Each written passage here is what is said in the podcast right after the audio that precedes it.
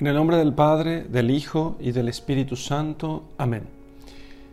¿Qué tal amigos? ¿Cómo están? Vamos a hacer la lección divina del Evangelio según San Marcos, capítulo 14, versículos del 12 al 16 y del 22 al 26.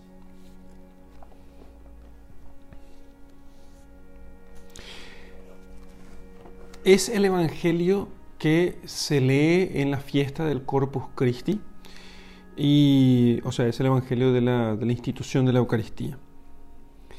El primer día de los ácimos, cuando se inmolaba la Pascua, sus discípulos le dijeron, ¿A dónde quieres que vayamos a hacer los preparativos para que comas la Pascua?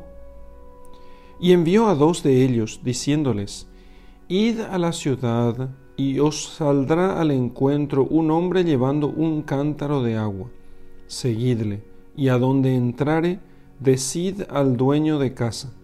El maestro dice, ¿Dónde está mi aposento en que voy a comer la Pascua con mis discípulos? Y él os mostrará un cenáculo grande en el piso alto, ya dispuesto, y allí aderezad para vosotros. Los discípulos se marcharon y al llegar a la ciudad encontraron como él había dicho y prepararon la Pascua. Ahora vamos al versículo 22. Y mientras ellos comían, tomó pan y habiendo bendecido, partió y dio a ellos y dijo, Tomad, este es el cuerpo mío.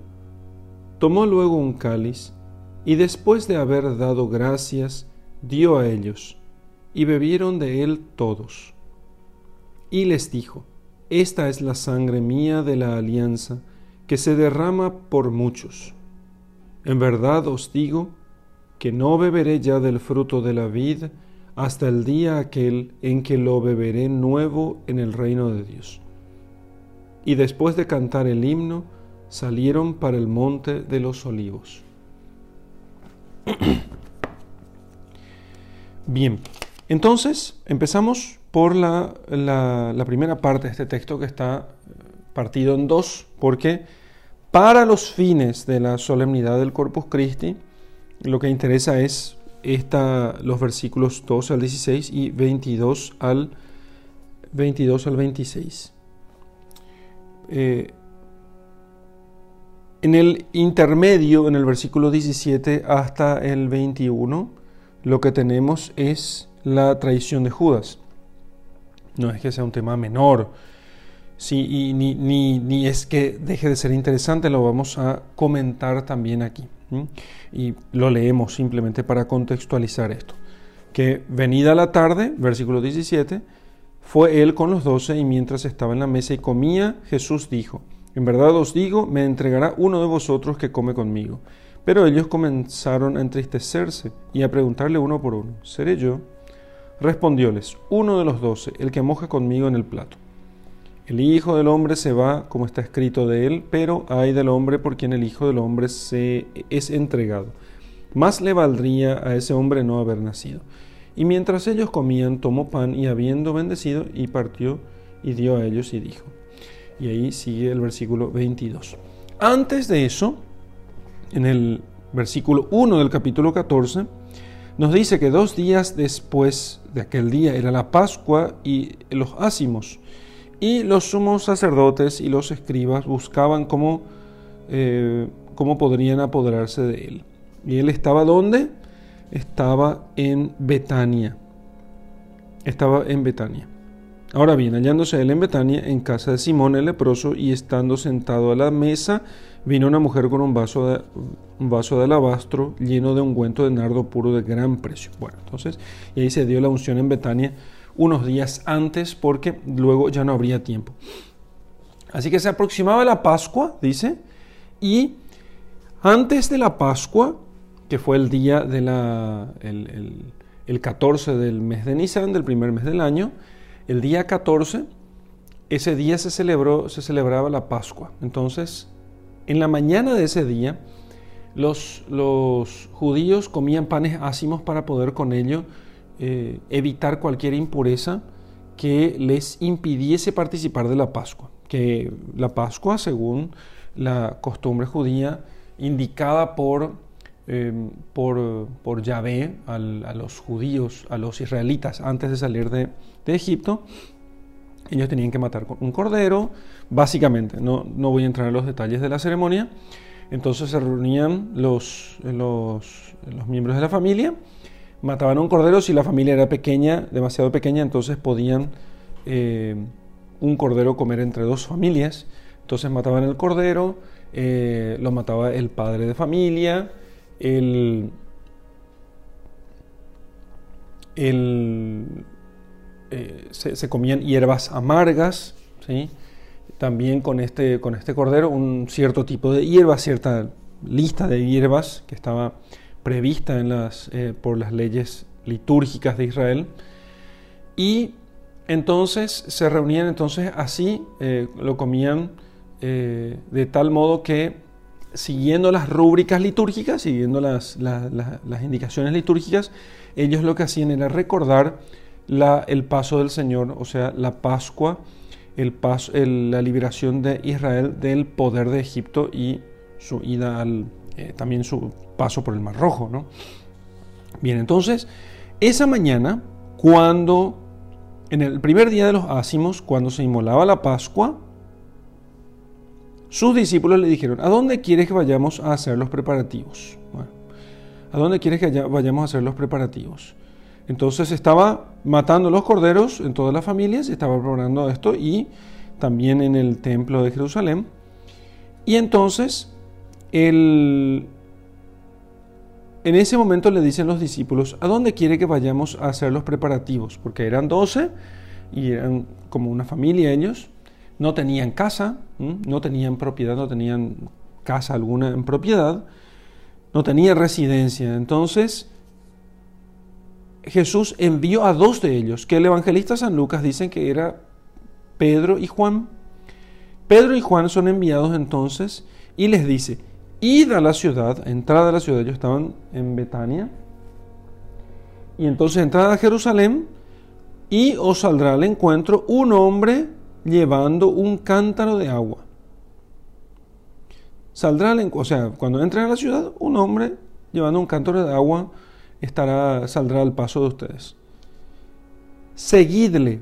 Entonces, algunos comentaristas, algunos comentaristas sobre este suceso dicen, bueno, probablemente era un amigo de Jesús, eh, quizás él haya hecho, haya concertado esta señal, ¿sí? esta, este código, esta, contraseña con, con, aquel hombre que esto podría estar esperando allí. Pero esa no es la interpretación, esa es una interpretación, porque podría, podría, podría, y se termina diluyendo la divinidad de nuestro Señor. Pero los intérpretes más antiguos, la interpretación tradicional de la Iglesia, se puede ver en algunos comentarios que los recoge Santo Tomás de Aquino en su Catena Áurea, eh, que son estos comentarios de los padres de la Iglesia sobre la Sagrada Escritura, dicen que esto es el que, el Señor sepa lo que sucederá a los discípulos en el futuro es una clara indicación de su divinidad.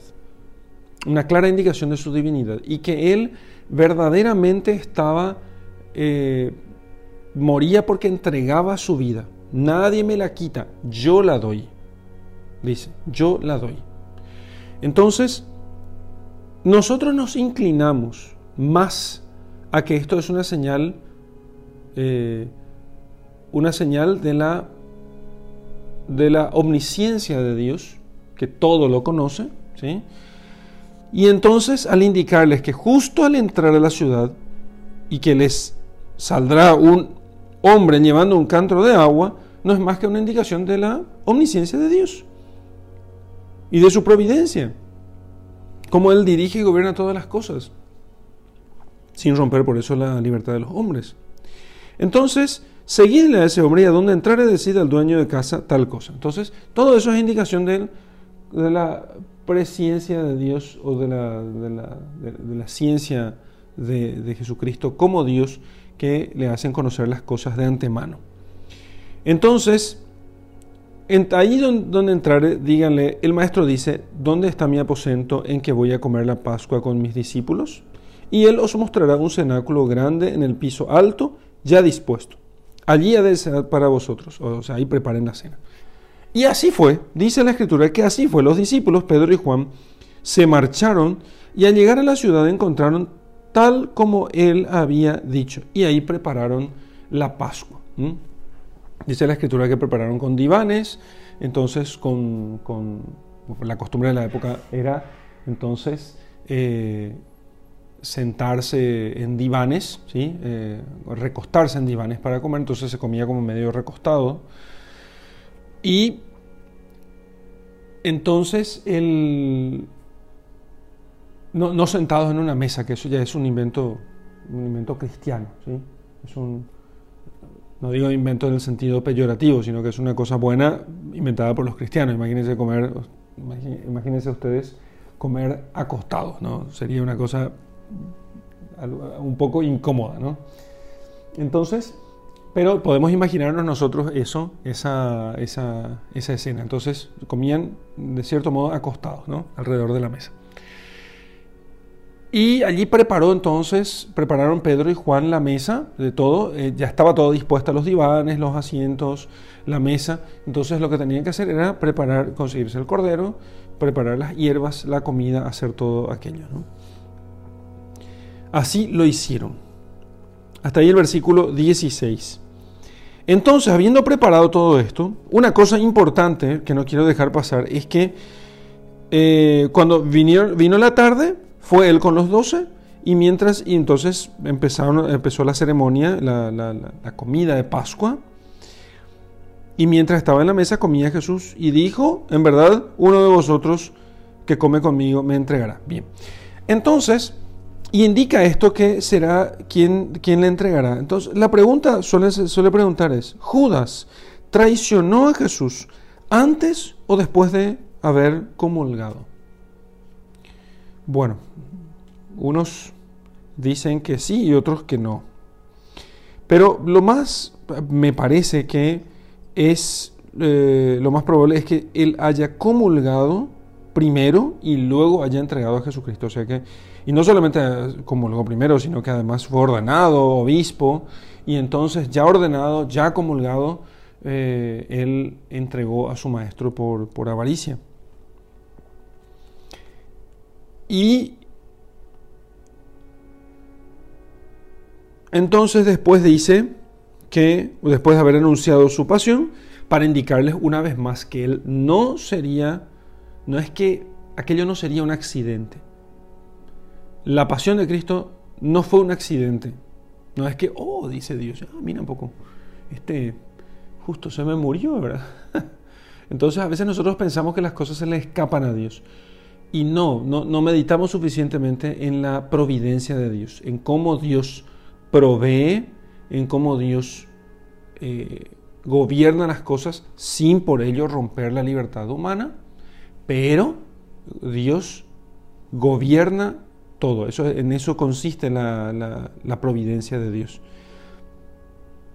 Esta segunda indicación diciendo que, mira, una de ustedes me va a entregar, indica una vez más que Cristo conoce los, incluso los pormenores de su pasión.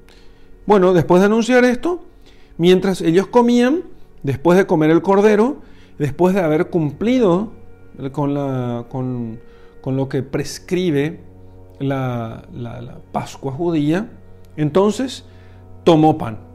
Y aquí comienza, una vez que haya cumplido aquello, comienza tomando pan comienza con el nuevo rito, digamos, la, nueva, la nueva Pascua. Y habiendo bendecido, partió y dio a ellos y dijo, tomad, este es el cuerpo mío, esto es mi cuerpo. Entonces tomó el pan, lo bendijo, pronunció una oración sobre él, el pan, partió el pan, lo repartió a, los, a sus apóstoles que estaban allí, y dijo, tomad, esto es mi cuerpo. Fijémonos en la fuerza de las palabras, tomad, esto es mi cuerpo. Imagínense ustedes para los apóstoles mirando aquello, como, ¿cómo así que es tu cuerpo? ¿no? Porque esto es pan. Y Jesús dice, no, esto es mi cuerpo. Ese, es el misterio de la transustanciación. Aquellos seguían viendo ellos como pan y sin embargo ya no era pan. Era cuerpo de Cristo. Tomó luego un cáliz y después de haber dado gracias, dio a ellos, o sea, lo bendijo de nuevo, bebieron y lo repartió entre sus discípulos que estaban allí, bebieron de él todos. Y les dijo, esta es la sangre mía de la alianza que se derrama por muchos. No, cierto que son muchos los pecadores que derraman la sangre de Cristo, nosotros incluidos. No vamos a decir, ah, los romanos y los judíos son los que mataron a Jesucristo. Sí, pero no solo. Por extensión, se puede decir con toda propiedad que también nosotros hemos matado a Jesucristo. Pero aquí se dice, derramada por muchos, está diciendo que es la sangre suya de la alianza derramada en beneficio de los que aprovechan ese beneficio. ¿sí? En otros textos va a decir derramada por todos o por muchos. Bueno, entonces hay esta cuestión de si es por muchos o por todos. Es por todos en cuanto que está disponible para todos, pero es por muchos, muchos en cuanto que no todos aprovecharán, no todos aprovecharán la sangre de Cristo derramada. Esta es la sangre mía de la alianza que se derrama por muchos. ¿Qué alianza? ¿Qué alianza? Entonces, en la misa decimos, esto es, este es el cáliz de mi sangre, sangre de la alianza nueva y eterna, que será derramada por ustedes y por muchos, para el perdón de los pecados. Bueno, entonces, ¿qué alianza? En las Sagradas Escrituras nosotros tenemos varias alianzas. Entonces, esta es la última de las alianzas. ¿Qué es una alianza? Una alianza es un compromiso, un pacto, eh, un pacto hecho entre Dios y los hombres. Este pacto tiene ciertas señales y este pacto es un compromiso donde el hombre se compromete a algo y Dios se compromete a algo. Entonces se sella ese pacto con alguna señal exterior, a veces la sangre, en el caso de la, de la alianza nueva eterna, la alianza sellada con la sangre de Cristo, fue sellada con su sangre. Entonces, el, esto es un compromiso. Dios se compromete a algo y el hombre se compromete a otro tanto. ¿A qué se compromete? En, todas estas alianzas tienen, digamos así, una, aunque sus términos son distintos, y Dios va repitiendo esa alianza primero con, con Adán, después con eh, Noé, con, Abraham, etc. Entonces,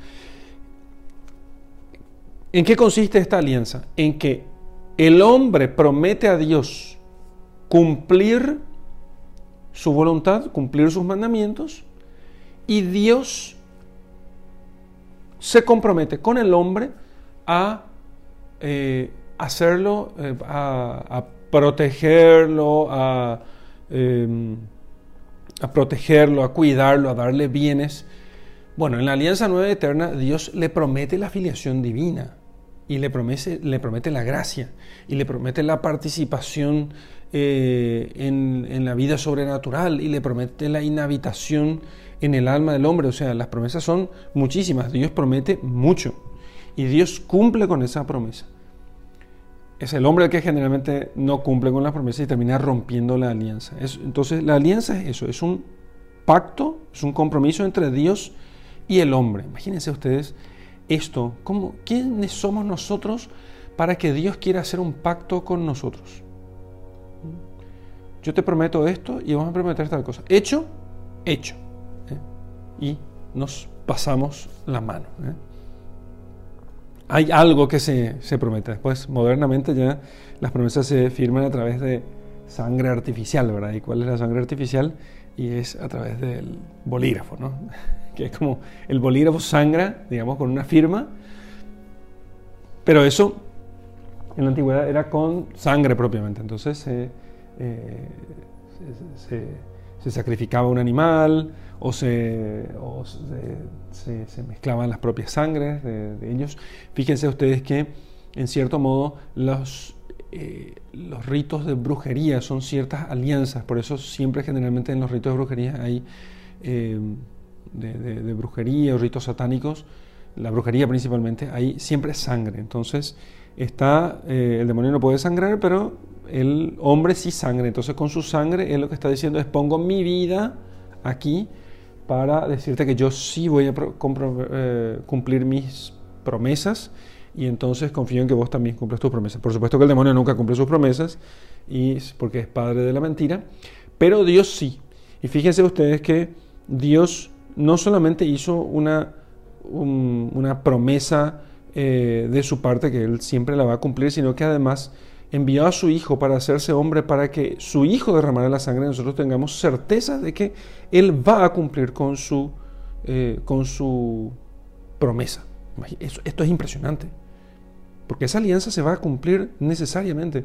Por eso cuando nosotros leemos las Sagradas Escrituras, la leemos realmente con confianza de que todo esto así será. Porque la, la rúbrica, la firma, la firma de uno de los firmantes de esta promesa es la sangre del Hijo de Dios hecho hombre. Es la sangre del Hijo de Dios hecho hombre. Y eso es lo que significa cuando dice, esta es la sangre mía de la alianza que se derrama por muchos. De la alianza que se derrama por muchos. Después dice, en verdad os digo que no beberé ya del fruto de la vid hasta el día aquel en que lo beberé nuevo en el reino de Dios.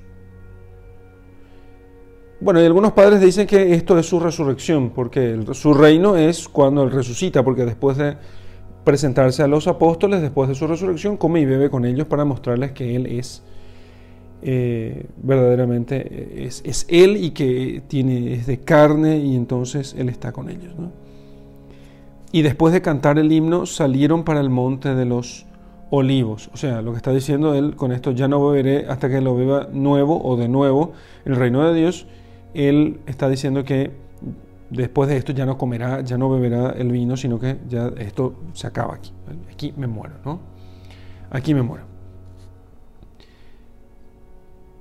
Y después de cantar el himno salen para el Monte de los Olivos, o sea, después de terminar la ceremonia, incluso con esta adición del pan y el vino, con esta adición del pan y el vino, donde Él les da a ellos no un pan ya simbólico, sino que ahora les da su cuerpo y su sangre.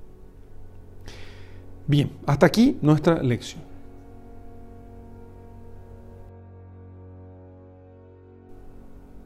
Vamos a la meditación del texto que acabamos de leer. Entonces, este texto es el texto de la, del, que se lee en la solemnidad de Corpus Christi. No voy a hacer una teología del, del, de la Eucaristía, de hecho, en nuestro sitio informacioncatólica.org tenemos un curso sobre, eh, que se llama Teología de la Eucaristía, que les recomiendo porque ah, en, pocas clases da un buen pantallazo de la teología de la Eucaristía con el tema de la transustanciación, la presencia de Jesucristo, cómo se da esto, eh, la diferencia entre la Eucaristía como sacrificio y como comunión. Y entonces, sino que solamente voy a centrarme en lo que nosotros tenemos aquí y en el fruto espiritual que nosotros podemos sacar de, eh, de esta lección. Entonces, el primer día de la semana, cuando se inmolaba la Pascua, o sea, el Cordero para la Pascua, ¿a dónde quiere que vayamos a hacer los preparativos para que comas la Pascua? entonces Jesús envía a dos de ellos, a Pedro y a Juan hay como una preocupación, hay, preocupación y deseo de los apóstoles en preparar la Pascua. Y eh, entonces ellos se adelantan a, a, nuestro Señor Jesucristo diciéndoles, ¿dónde quieres que hagamos la Pascua? No es que se adelantaran propiamente, como diciendo que Jesús no lo había pensado. No es que Jesús no lo había pensado, pero quiso el Señor quiso el Señor que aquí sean los propios apóstoles los que le dijesen al Señor dónde vamos a preparar la Pascua. Porque el Señor quiere que nosotros querramos estar con Él y que nosotros querramos celebrar eh, su Pascua. Y esa Pascua la celebramos nosotros en, cada, en cada Santa Misa, en cada Eucaristía. Entonces, ¿a dónde quiere que vayamos a hacer los preparativos para que comamos la Pascua? He conocido en mi corta vida, dentro de poco ya no será tan corta, ahora todavía sigue siendo corta, pero en mi corta vida he conocido a muy buenos sacerdotes que me sirvieron siempre de ejemplo y modelo y que cuando eh, cada día su primer pensamiento era dónde celebrarían la misa. Me viene a la mente el nombre y el rostro de varios sacerdotes que cuando preparaban un viaje, lo primero que hacían era preguntarse, ¿dónde celebraremos la misa? ¿Dónde vamos a celebrar la misa? ¿Cuándo vamos a hacerlo? ¿Con qué medios? Entonces, si el viaje durara más de un día, entonces, y si, el viaje durara más de un día, se llevaban ellos los medios para poder celebrar la misa en algún lugar en el, eh, en el camino. Y otros, en cambio, si el viaje duraba un día, pero un día largo, entonces se levantaban más temprano, celebraban la misa y luego salían de viaje. Me recuerda mucho estas palabras de ¿a dónde quieres que vayamos a hacer los preparativos para que comamos, para que comas la Pascua? ¿Dónde quieres, Señor, que vaya yo a celebrar la misa? ¿Dónde quieres que prepare el lugar?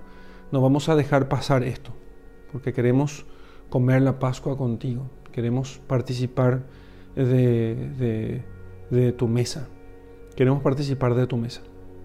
Entonces, y aquí están Pedro, y Pedro y Juan.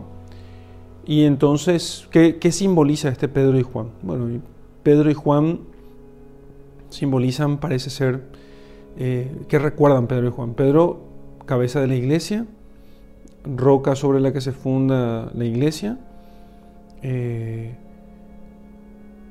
príncipe de los apóstoles, el primero entre todos ellos, el que tiene que confirmar en la fe, siempre tenido como símbolo de la institución de la, iglesia, de la, iglesia como institución. Y San Pablo es el que suele ser tenido como eh, símbolo de la iglesia como carisma. Y, pero ¿qué es Juan? Y Juan es siempre el símbolo de la, de la mística y de la, de la liturgia, de la mística y de la liturgia. Y entonces eh, con Juan se suele comparar a los, místicos como Santa Teresa de Jesús, San Juan de Ávila y, otros. Eh, hombres que tuvieron eh, gran elevación mística en su vida interior y, y ellos, eh, entonces estos hombres son siempre relacionados con San Juan. Y Pedro es la autoridad institucional de la iglesia. La misa, la Eucaristía, los sacramentos, no son solamente rúbricas. ¿sí? Me parece que muy a propósito esto viene no, no, no son solamente rúbricas o institución. No es solamente el misal, no es que yo agarrar el misal aquí y poner sobre el altar y comenzar a, decirlo, claro. Porque es fácil tomar la cuestión y decir, ah, bueno, el... Eh, para que la misa sea válida se necesita un sacerdote eh, válidamente ordenado y se necesita que él tenga, eh, que pronuncie las palabras correctas, que use el ritual aprobado por la iglesia y que él tenga la intención de hacer lo que la iglesia hace. Bueno, eso parece muy institucional, comprende, y ciertamente eso hace falta como mínimo, pero no va Pedro solo, va Pedro y Juan. Entonces, Ciertamente, al lado del cumplimiento de las rúbricas, al lado eh, de la fidelidad a las normas, de la celebración eh, exacta de, los, de, la liturgia, de tal modo que se celebre exactamente como tiene que celebrarse como la iglesia quiere que se celebre, con, toda la solemnidad de la que sea, que sea posible, también está al lado, y eso, todo eso, todo eso se puede hacer sin mística una misa de la gran flauta, ¿eh? con incienso, con coro, eh, con, un sacerdote con ornamentos bellísimos, en una iglesia majestuosa, con, con un sacerdote que cante súper afinado todas las partes cantadas de la misa, con las lecturas cantadas, con todos ministros ordenados, todo eso se puede hacer plenamente en pecado mortal. O sea, el 100% de esta gente puede estar en pecado mortal y celebrar la misa majestuosamente, bella y según las rúbricas y perfecta, eh, así en, las normas. Y pueden estar todos en pecado mortal. Perfectamente se puede hacer eso. Por eso no puede ir Pedro, solo. Va Pedro y Juan. Pedro y Juan. Y Juan es la mística. Eh, Juan es el que se recuesta en el corazón de Jesús. Juan es el que se acerca a, Jesucristo. Juan es el que vive para siempre. ¿A qué me refiero cuando me refiero a las palabras de Cristo cuando le dice a Pedro? Y este que viene detrás de nosotros, y si yo quiero que viva para siempre, ¿qué a ti? Es el que vive para siempre, es el que unido a Dios tan íntimamente que, que, para él eh, se vive para siempre. Y esa es la mística, esa es la mística. ¿sí? La mística es eso, es, es unión con Dios. ¿sí? No se puede agradar a Dios plenamente solamente con lo exterior de las rúbricas y, de las normas y de todo aquello. Y que a veces nosotros pensamos que bastaría todo eso para poder agradar a Dios y hacer un bien, a las almas. Y yo no digo que eso significa que no vamos a tomar, tener en cuenta. Pedro y Juan preparan juntos, Pedro y Juan preparan juntos la cena del Señor preparan juntos. Obediencia a las normas y mística. Obediencia a las normas, mística. No solo mística, porque la, mística nos deja eh, en éxtasis. ¿sí? La mística te aparta de, este mundo. El místico que está en éxtasis es, eh, él no, siente los pinchazos. Nunca vieron los santos que, eh, algunos santos que entraban en éxtasis cuando tenían ciertas visiones, entonces a veces, bueno, la iglesia manda un, eh, algún fiscalizador para que no, la gente no sea engañada. Y entonces, ¿qué hace? Bueno, a veces le, en los exámenes les pinchaban al, místico con, con, con, alguna aguja para ver si sentía. Entonces, si no sentía, realmente estaba en éxtasis. ¿Y por qué eso tiene que ser así? Y porque el místico está desprendido de las cosas del mundo. De ese modo visible lo que él hace es separarse de las cosas del mundo se separa completamente y deja eh, los sentidos, es como que se desconectan, porque toda su atención, toda su, su, intensidad de vida está puesta solamente en el alma y su alma está unida a Dios. Su alma está unida a Dios. Eso es lo que eh, Jesucristo resucitado atraviesa las paredes ¿eh? y recorre grandes distancias instantáneamente porque Él ya no está limitado por el tiempo y el espacio, o sea, por aquello que es básico de la materia, el tiempo y el espacio. Entonces el místico ya vive en la eternidad. ¿Entienden? El místico vive en la eternidad. El místico vive fuera del tiempo y del espacio. Las cosas ya no, no son jóvenes o viejas para él, sino que son, son eternas. Y él ve lo que hay de eterno en aquello. En cambio, la institución se va inscribiendo, que es lo que simboliza Pedro, se va inscribiendo en el tiempo. La institución se escribe en el tiempo. Entonces hay cosas de la institución, de la iglesia, que servían antes, por ejemplo, hoy ya no sirven. O que se, hacía, se podía hacer antes y hoy ya no se puede. O hay cosas que, que eh, hicieron falta en un cierto momento, pero al principio no se hacían y después se hicieron. Y después dejaron de hacerse, qué sé yo piensen ustedes, el tema de los monjes guerreros, entre los cuales no, son, no eran los únicos, los templarios, soldados, monjes, eh, eh, monjes que eran soldados o guerreros al mismo tiempo. Imagínense ustedes, impensable en nuestros días. Eso es cosa de la... Tiene ciertamente cierto eh, parte de carisma, tiene parte de, de mística, pero tiene algo de institución. Ha sido instituido eso por la iglesia para un cierto tiempo. Pero la mística no está, no, no, está, fuera de la contextualización material en la que pueden darse las cosas. El místico es eterno, ¿sí? Y la celebración de la misa tiene algo que es, o sea, la, la, Eucaristía y los sacramentos por extensión, tienen algo que es material o institucional y algo que es místico y eterno. ¿sí? algo que es para un tiempo y un lugar y a otra cosa que es en realidad eterna. Entonces, la misa se celebraba en cierto modo al principio, después se rubricaron ciertas cosas y fue desarrollándose en el mismo sentido, pero con, otros agregados. Y después hoy se celebra de, otra forma, pero hay cosas que son esenciales y que se siguen manteniendo. Entonces, claro, entre la, forma anterior al Concilio Vaticano II y la, de ahora hay grandes diferencias, pero em, y uno puede tener sus críticas y puede discutir completamente acerca de la, no la legitimidad, eso es indiscutible porque eso tiene la iglesia, tiene legitimidad para poder hacer esos cambios, sino sobre su conveniencia o lo que sea, pero eso es cosa de Pedro, ¿sí? Lo que no puede faltar aquí es Juan. Lo que no puede faltar es Juan, porque Pedro y Juan van juntos a preparar la, la cena del Señor. Y hablando de cosas más simples, no hay que centrarse solamente en el porte externo para la participación en la misa, pensando en los laicos.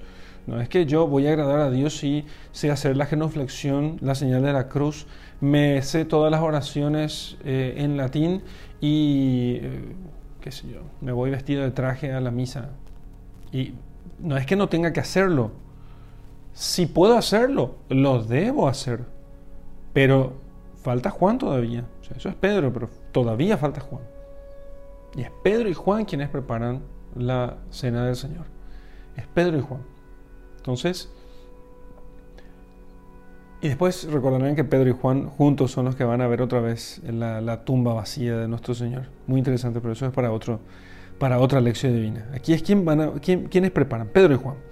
Bien, entonces ellos le dicen, Señor, ¿dónde vamos a preparar? Bueno, y entonces envía diciéndoles, y de la ciudad y os saldrá al encuentro un hombre llevando un cántaro de agua, seguidle a donde entrare decir el dueño, el maestro dice, ¿dónde está mi aposento? Bueno, entonces, Pedro y Juan van y entran en la ciudad. Al entrar a la ciudad aparece un hombre con un cántaro, un hombre desconocido.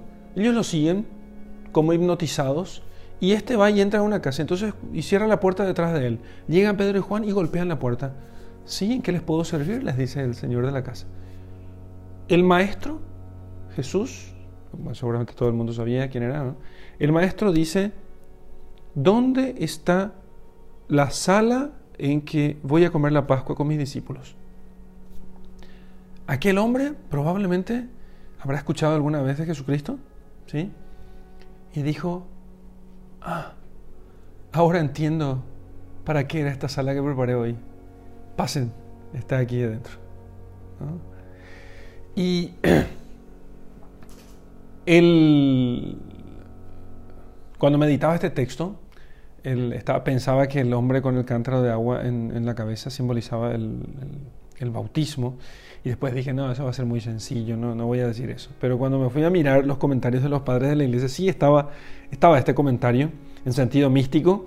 Y ciertamente el, el, agua del bautismo precede justamente a, la iglesia y a todo. Ahí entra el bautismo, entra el, el hombre con el, con el agua y entonces aquella casa es eh, bautizada, ¿sí? o sea, el, hombre recibe el bautismo por las aguas bautismales y después entonces se prepara la Eucaristía.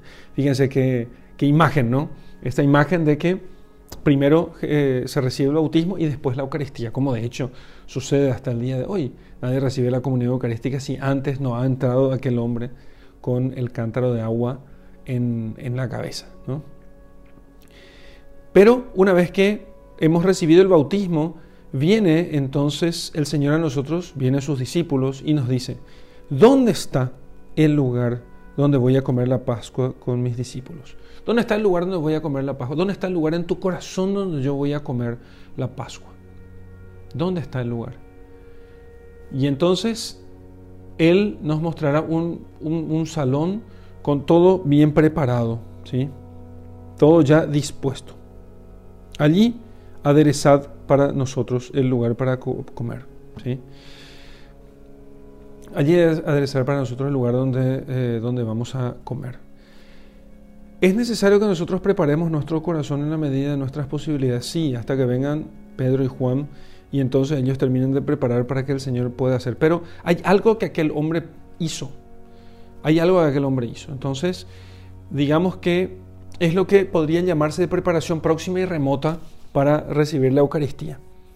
Entonces, la preparación próxima y remota, eh, la preparación que uno puede hacer, la remota es eh, vivir en gracia, eh, prepararse en la casa, leer la escritura antes de la lectura de la misa en la que vamos a asistir, procurar ejercitar las virtudes.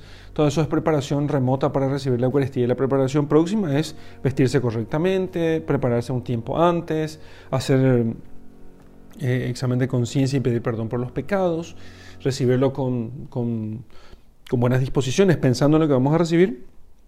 Todas esas preparaciones son las que nosotros tenemos que hacer al del mismo modo como este hombre tenía ya la sala dispuesta, esperando a que lleguen los apóstoles y entonces ellos preparen, eh, aderecen el lugar, eh, lo hagan apropiado y preparen la comida para que en el lugar puedan, pueda comer el Señor con, con sus discípulos. Eh, nosotros tenemos que preparar esa sala antes para que el Señor llegue a nosotros. ¿eh? Tenemos que preparar esa sala antes. En cuanto a los pueblos, en cuanto a los pueblos, esa preparación ciertamente se dio, eh, se dio en general porque el Redentor no vino al mundo, en general porque el Redentor no vino al mundo sino hasta la plenitud de los tiempos. ¿Y qué significa eso? Que después de la caída de Adán y Eva, hubo un tiempo de preparación, hubo un tiempo de preparación, digamos así, un tiempo en que el hombre, como humanidad, fue preparando el salón hasta que esté todo dispuesto para la llegada de los apóstoles. En particular, cada pueblo, cada cultura también tuvo su tiempo. No todas recibieron el anuncio del Evangelio al mismo tiempo, sino que cada una en su momento. Cada una en el momento que Dios dispuso, pero siempre fue una especie de como preparación para la llegada del Señor. Entonces, una vez que estuvo este pueblo suficientemente preparado, entonces allí recibió el anuncio del Evangelio. Eh, ¿Se necesita de esa preparación? Sí, se necesita de esa preparación y de hecho eso es lo que quiso Dios. Desde Adán y Eva hasta Jesucristo se pasaron muchos siglos y esos siglos sirvieron como preparación del, de, la, de, la sala, ¿eh? del salón, preparación del, del cenáculo grande en el piso alto, cuando ya el hombre elevó su mente hacia las cosas de arriba, ¿sí? y entonces estuvo bien dispuesto para recibir a Jesús con sus apóstoles. Fíjense, en el tiempo correcto, en la plenitud de los tiempos, dice San Pablo, allí eh, llegó Jesucristo y sus apóstoles para poder preparar esa comida con los hombres, esa comida que no es otra cosa que la Eucaristía. Fíjense en dónde estamos participando nosotros, ¿no? Bueno, entonces Pedro y Juan prepararon todo esto. Y entonces, después, mientras ellos comían, tomó pan y habiendo bendecido partió y dio a ellos y dijo, tomad este es el cuerpo mío. Tomó luego un cáliz y después de haber dado gracias, dio a ellos y bebieron de él todos y les dijo, esta es la sangre mía de la alianza que se derrama por muchos. Bien. Entonces, esta es la Eucaristía. Jesús, para que nosotros podamos participar de su alianza, lo que Jesús hizo fue, porque no se puede, no hay perdón de los pecados sin derramamiento de sangre, porque nuestros eso, eso está en la escritura y es de, razón común, ¿sí? No hay perdón de los pecados sin derramamiento de, de, sangre, pero para poder recibir el perdón de los pecados, nosotros hemos de participar en la víctima. ¿Qué pasa? ¿Cuál es la víctima? Tiene que ser una víctima que tenga la capacidad de perdonar todos los pecados. Esa única víctima es Jesucristo.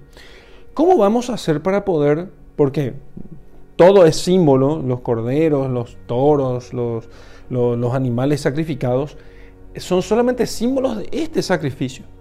¿sí?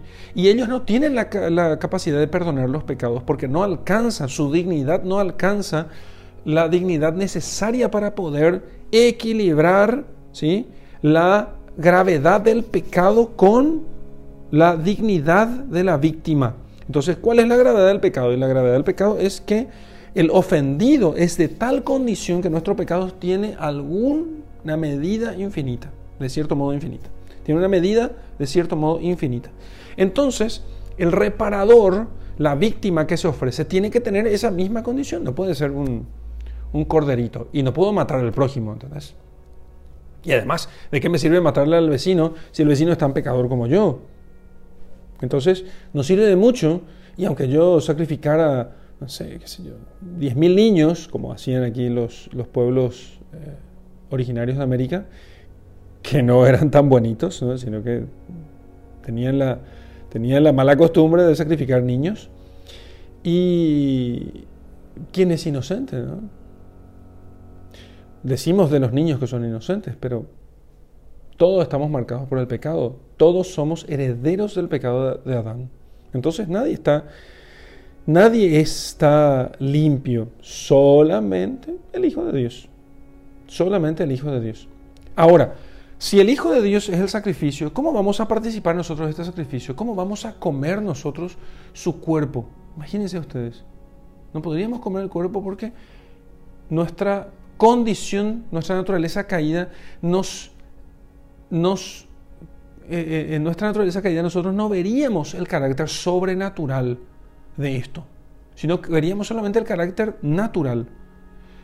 Y el carácter natural consiste en que estaríamos comiendo nosotros eh, carne del, prójimo. No solamente eso, también hay una cuestión práctica. O sea, un solo, el cuerpo de un solo hombre no daría para para toda la humanidad, ni siquiera para, para, una pequeña comunidad de gentes. Y a lo largo de los siglos, porque habría que seguir realizando este sacrificio para todos los hombres hasta el fin de los tiempos. Entonces, qué buena idea la de Jesús, ¿eh? de, hacer, eh, de, de, hacernos partícipes de su cuerpo y su sangre, ¿sí? Porque nosotros estamos comiendo su cuerpo y su sangre. Estamos participando en el sacrificio de una víctima expiatoria cuyo cuerpo y cuya sangre nosotros estamos comiendo y bebiendo en la Eucaristía. No tiene otro nombre eso. Eh, a muchos les parecerá chocante la cuestión, pero nos parece chocante por nuestra mentalidad moderna, eh, simplemente, pero eh, así funciona. El hombre medieval lo entendió así. Fijémonos nosotros en todas esas imágenes medievales sobre el sacrificio eucarístico, donde se muestra cómo se suele pintar que eh, Cristo crucificado, de su costado abierto, manda, mana un chorro de sangre que cae en el cáliz del sacerdote que ofrece el sacrificio en la misa. ¿Para qué? Para que nosotros podamos comer y beber del cuerpo y sangre. Porque dice el Señor, el que no come mi cuerpo y no bebe mi sangre, no tiene vida en sí. El que come mi cuerpo y bebe mi sangre, a ese yo lo resucitaré en el último día. ¿Por qué? ¿Por qué? Porque no hay perdón de los pecados sin sacrificio, sin derramamiento de sangre, y tiene que ser una víctima con, cierto nivel, ¿eh? nivel divino, nivel perfectísimo, para que esa víctima realmente nos alcance esa, ese fruto. Y eso es solamente el Hijo de Dios hecho hombre. Entonces, lo que hace Él es que su cuerpo y su sangre estén presentes verdaderamente, no simbólicamente, porque si no, no serviría. Tienen que estar verdaderamente presentes en el pan y el vino. Donde están presentes su cuerpo, su sangre, su alma y su divinidad. Además, tiene que estar presente su cuerpo, su sangre, su alma y su divinidad. ¿Cómo que su alma Claro, tiene que estar su alma también, porque esta víctima no muere, sino que en realidad está viva. Por eso nos resucita. Y además, tiene que no solamente estar por eso es cuerpo, sangre, alma, porque tiene que estar viva además. Se sacrifica, pero sigue estando viva. Y además no puede separarse de la divinidad, porque si es solo la naturaleza humana, entonces sería igual que nuestra naturaleza humana caída. Tiene que estar unida a la divinidad, por lo que los teólogos llaman la unión hipostática. Entonces recibimos nosotros de Jesucristo su cuerpo, su sangre, su alma, naturaleza humana, y su divinidad, naturaleza divina, unidas allí en las, bajo las especies del pan y el vino. Y entonces el Señor dice, tomad esto es mi cuerpo. Esto es mi cuerpo. Repitamos esto como ejercicio. Vamos a hacerlo en la contemplación. Lo voy a volver a repetir enseguida, pero yo quisiera que en la contemplación solamente digamos como, bueno, puedan tomarse el rosario ¿eh? y hacerlo como, como, como estas camándulas eh, benedictinas que van, eh, uno reza el, y dice, Señor, ten piedad, Señor, ten piedad, Señor, ten piedad. Nunca, nunca rezaron la, el, llamado rosario o camándula benedictina. Entonces uno elige una frase bíblica, por ejemplo, ¿no? Señor, ten piedad, Señor, ten piedad, Señor, ten piedad. Y después cuando llega a la cuenta grande dice, Cruz sacra, sé tu mi luz, que el dragón no sea mi guía, fuera el de Satanás. Entonces, y después puede decir la misma frase o u otra. Eh, yo suelo decir, eh, Señor, quiero amarte más. Señor, quiero amarte más, Señor, quiero amarte más, Señor, quiero amarte más. O Jesús, hijo de David, ten compasión de mí. O lo que quieran. O perdóname, Señor, qué sé yo, lo que, lo que les parezca. Y sería muy interesante hacer una contemplación de estas palabras. Tomen, esto es mi cuerpo. Esto es mi cuerpo. Esto es mi cuerpo. Porque normalmente no lo hacemos con, con tanta atención. Y cuando lo decimos o lo escuchamos en la misa se nos pasa. Y entonces hace que la mayoría de las personas vayan y reciban el cuerpo y la sangre de Cristo indignamente o sin las debidas disposiciones. Pero eso es el cuerpo de Cristo. Y la pregunta que nunca podemos dejar de hacernos es si nosotros estamos preparados para poder recibirlo. Si estamos preparados para poder recibirlo. Yo sé que uno puede decir, no, nunca vamos a estar preparados. No, no es cierto eso. Si yo recibo el bautismo, he sido hecho hijo de Dios. Y si estoy arrepentido de todos mis pecados, Dios perdona mis pecados. Y si me arrepentí de ellos confesando los pecados eh, delante del sacerdote que pueda absolverme de los pecados, entonces estoy limpio. Estoy limpio. Si, no cometí pecados mortales, estoy limpio. Entonces, soy digno, no por mis méritos, sino por los méritos de Jesucristo soy digno. Todo el que va y comulga está diciendo, soy digno. Y si no es digno, está mintiendo, ¿no? Porque eh, Dios no tolera el pecado, eh, unido a su naturaleza, ¿no? Dios no, no puede estar donde está el pecado. Y el pecador no podrá ver a Dios. Por eso, comulgar el cuerpo y la sangre de Cristo en estado de pecado es una ofensa contra Dios. Es una ofensa contra Dios. Tomen, esto es mi cuerpo. Y luego toma el cáliz. Este es la sangre mía. Y junto con el cuerpo es la alianza que se entrega y se derrama por ustedes. Es, es, la promesa, es el compromiso, como dijimos en la lección. Entonces yo tengo que preguntarme, ¿yo estoy cumpliendo con, con esta alianza o he roto la alianza por el pecado mortal? Porque si cumplí la alianza, entonces puedo participar aquí. Si cumplí la alianza, entonces puedo participar. O si no, es como haber hecho el trato con alguien. Imagínense un trato así que le diga así. Hagamos un trato, ¿sí? Yo eh, yo voy a respetar los límites, porque eso es lo, hace un cierto trato entre los vecinos, aunque no lo digan.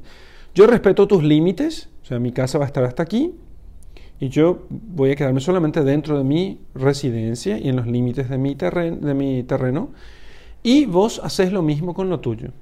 Y respetamos cada uno el terreno del otro, la propiedad del otro. ¿sí? Bueno, está bien, esa es nuestra alianza. ¿eh? En cierto modo, el, ¿cómo se llama? El, la, la, muralla es como una alianza entre, las dos, entre los, los, vecinos. ¿Qué sucede entonces? De repente uno de los vecinos comienza a tirar su basura en el patio del otro. Y después aparece a la mañana y dice, ¿qué tal, che? ¿Cómo estás? Voy a venir a comer en tu casa. Y el otro va a decir, eh, bueno, está bien, sí, sí, sí, sí, te, te disculpo, pero Imagínese usted la cara durez del hombre para ir a decir, ¿sabes qué? Voy a comer en tu casa hoy y después de al día anterior haber arrojado todas las basuras al patio del vecino. Que es exactamente lo que nosotros hacemos cada vez que nosotros con el pecado mortal rompemos la alianza. Cuando rompemos la alianza, sucede eso.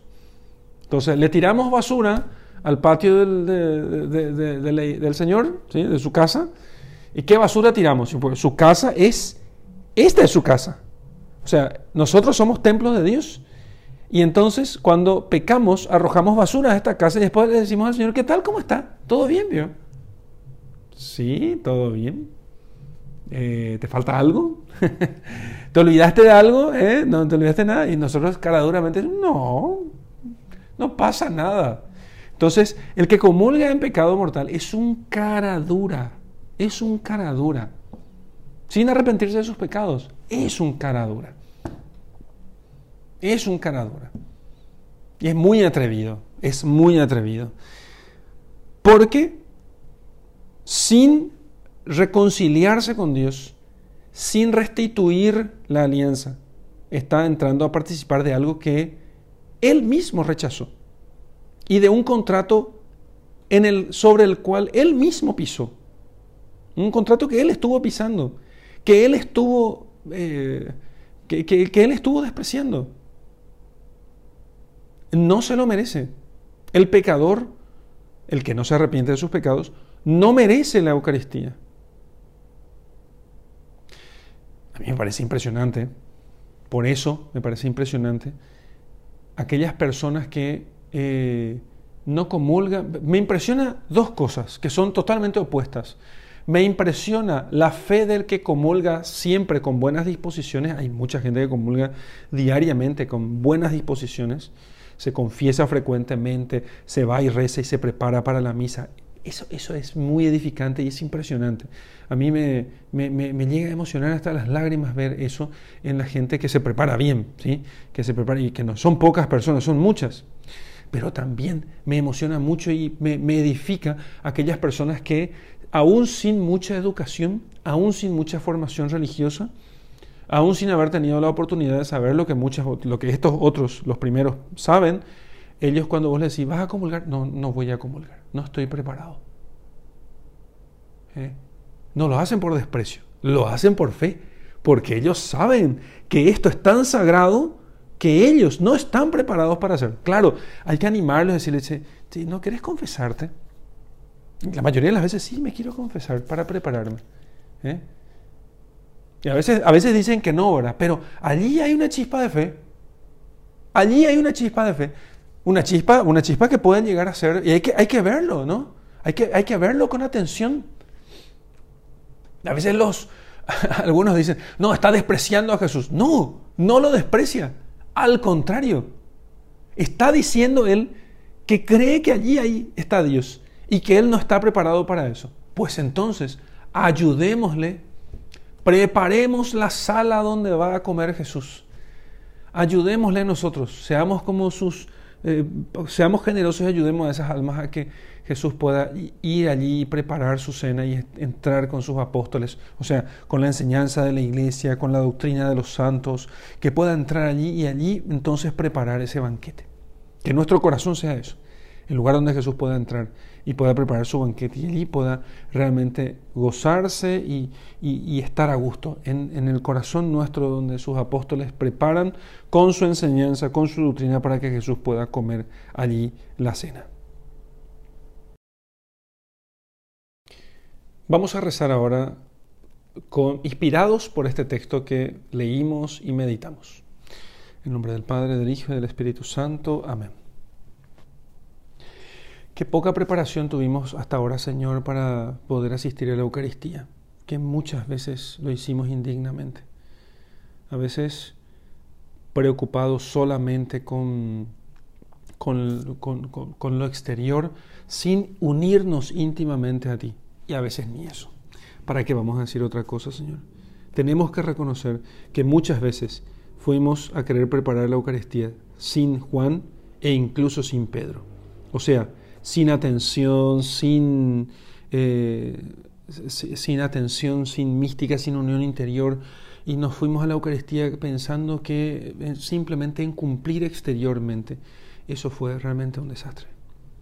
Y entonces, ahora al meditar en tu presencia real, en tu cuerpo y en tu sangre, en tu presencia real con, con tu cuerpo, sangre, alma y divinidad, Señor, te pedimos perdón por nuestros pecados y te pedimos la gracia de que aumente en nosotros la fe en tu presencia eucarística, de tal modo que cuando que nos preparemos mucho y bien durante toda la semana y así durante toda la vida para recibirte en Eucaristía, porque un día te recibiremos en el cielo de forma definitiva.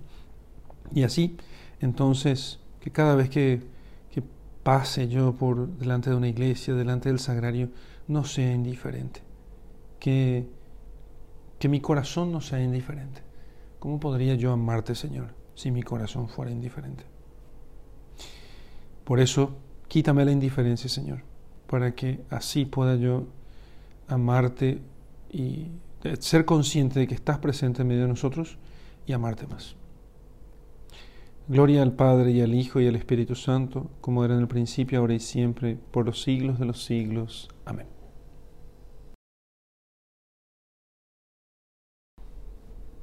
Vamos a contemplar, así como les dije, quisiera que tomen, se tomen un rosario, ¿sí? cualquier rosario que tengan, y entonces vayan diciendo bien despacito, esto es mi cuerpo, solamente para meditar en esas palabras del Señor y cuando eh, en el segundo, en, el segundo denario, digan, esta es mi sangre de la nueva y eterna alianza derramada por muchos. Esta es, este es el cáliz de mi sangre, mejor dicho, este es el cáliz de mi sangre, y eso es todo, este es el cáliz de mi sangre. Entonces, en la siguiente decena, otra vez, esto es mi cuerpo, y aquí, este es el cáliz de mi sangre.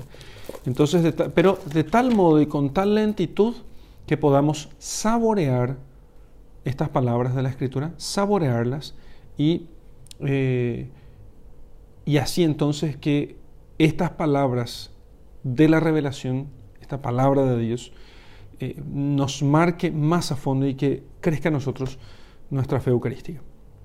Y te dejo con mi bendición. En el nombre del Padre, del Hijo y del Espíritu Santo. Amén.